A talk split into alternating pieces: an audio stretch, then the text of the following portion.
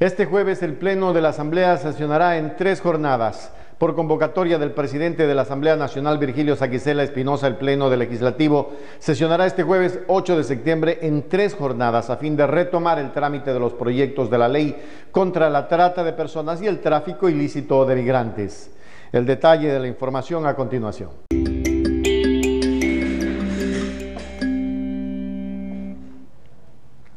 La convocatoria del presidente de la Asamblea Nacional, Virgilio Saquicel Espinosa, del Pleno Legislativo, sesionará para este jueves 8 de septiembre en tres jornadas a fin de retomar el trámite de los proyectos de ley contra la trata de personas y el tráfico ilícito de migrantes, ley de gestión integral del riesgo de desastres, así como eh, proceder al segundo debate de las reformas al Código Orgánico de Planificación y Finanzas Públicas para garantizar presupuestos incrementales en salud y educación, de las reformas a la ley para el desarrollo de la agricultura, acuicultura y pesca y a la primera discusión del proyecto que reforma la ley de movilidad humana. A partir de las 10 de la mañana, el Pleno reinstalará la sesión 775 con el primer debate del proyecto de ley contra la trata de personas y el tráfico ilícito de migrantes sobre la base del informe de la Comisión de Relaciones Internacionales y Movilidad Humana, propuesta legal que busca la prevención y combate a la trata de personas y el tráfico ilícito de migrantes, la asistencia y protección a las víctimas de estas conductas y el apoyo en la investigación y judicialización de estos casos. Más tarde a las 11 y 30 los legisladores continuarán la sesión 791 para retomar el primer debate del proyecto de ley de gestión integral del riesgo de desastres. La iniciativa regula el Sistema Nacional Descentralizado de Gestión del Riesgo de Desastres, la organización y articulación de los servicios, mecanismos, instancias, instrumentos y acciones para el conocimiento, previsión, prevención y reducción de riesgos, la respuesta y recuperación ante emergencias y desastres, entre otros aspectos.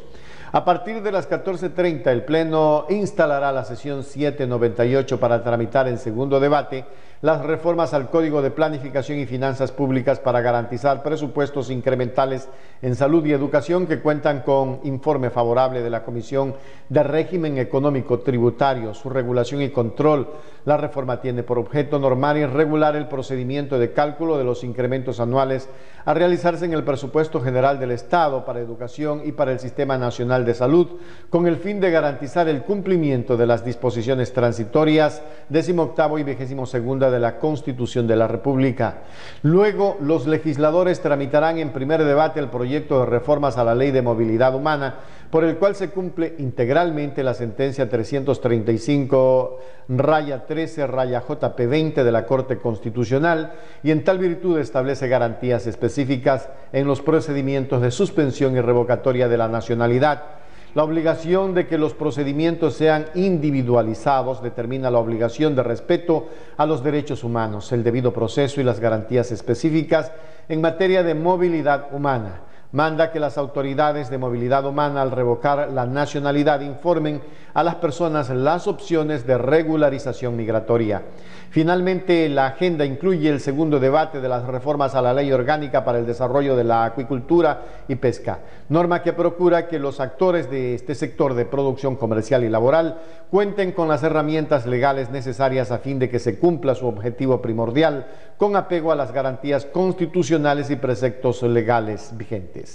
Qué bueno, este jueves estas ah, tres jornadas llevarán adelante a muchas ah, aspiraciones de los ecuatorianos, ¿no? Sobre todo el debate al proyecto de la Ley de Gestión Integral de Riesgos de Desastres, que la iniciativa pues, va a regular al Sistema Nacional Descentralizado de Gestión de Riesgo. Y también al tema del debate de, de las reformas al segundo Código de Planificación y Finanzas para garantizar presupuestos incrementales en salud y educación. Esto es importantísimo. Esta noche en Hechos Ecuador tendremos muchos detalles de este tema.